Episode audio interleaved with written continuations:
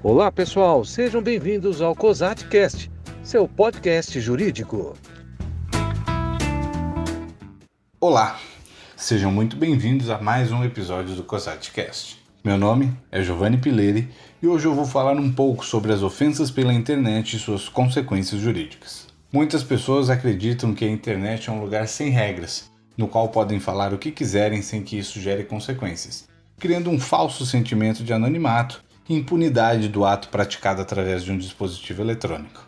Mas não é bem assim. Embora em toda manifestação esteja garantida a liberdade de expressão, é preciso controlar os excessos, pois aqueles que perpetrarem ofensas a outrem, além de poderem sofrer com processo de indenização por danos morais, podem ser punidos inclusive na esfera criminal. Mas como sempre, é necessário fazer uma análise de cada caso.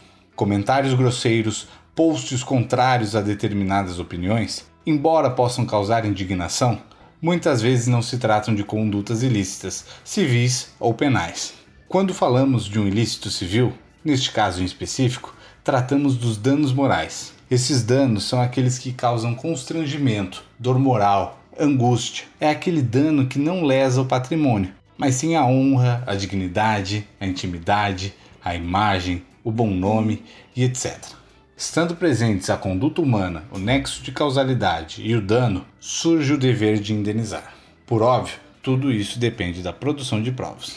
Quando falamos da esfera criminal, uma ofensa pode ser tipificada de várias formas pelo Código Penal, sendo as mais comuns a calúnia, que é imputar falsamente a alguém fato definido como crime, a difamação, que é caracterizada ao imputar a alguém fato ofensivo à sua reputação, Aqui tratamos da honra objetiva, ou seja, é a reputação do indivíduo na sociedade que é ofendida, ou a injúria, que ocorre ao ofender a dignidade ou decoro de alguém. Diferentemente da difamação, aqui tratamos da honra subjetiva.